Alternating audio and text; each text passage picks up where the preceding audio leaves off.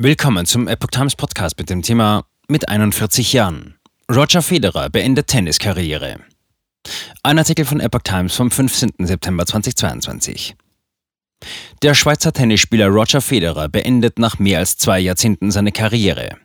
Der Tennismaestro hört auf. Roger Federer will seine überragende Karriere mit 41 Jahren beenden. Der Labour Cup nächste Woche in London wird mein letztes ATP-Event sein, sagte er am Donnerstag. Ich werde natürlich auch künftig Tennis spielen, aber nicht bei Grand Slams oder auf Tour, so der 41-Jährige. Die letzten drei Jahre hätten ihn mit Verletzungen und Operationen stark herausgefordert. Ich habe hart gearbeitet, um wieder in Wettkampfform zu kommen, so Federer, aber er könne die Signale seines Körpers lesen. Ich bin 41 Jahre alt. Ich habe mehr als 1500 Matches in über 24 Jahren absolviert.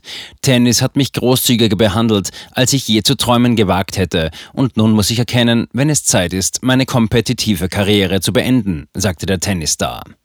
Der Sohn eines Schweizers und einer Südafrikanerin wurde 1998 Profi, feierte seinen ersten Turniersieg 2001 in Mailand und schaffte 2003 mit dem ersten von acht Triumphen auf dem Rasen von Wimbledon seinen Durchbruch.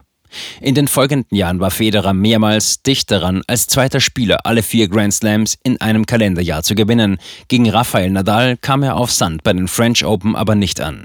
Erst als Nadal 2009 dort das Endspiel verpasste, setzte sich Federer auch in Paris durch.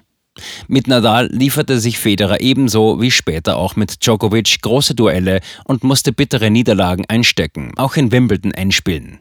Er meldete sich im Lauf seiner mehr als zwei Jahrzehnte langen Karriere auch mehrmals grandios nach Verletzungen oder schwächeren Jahren zurück.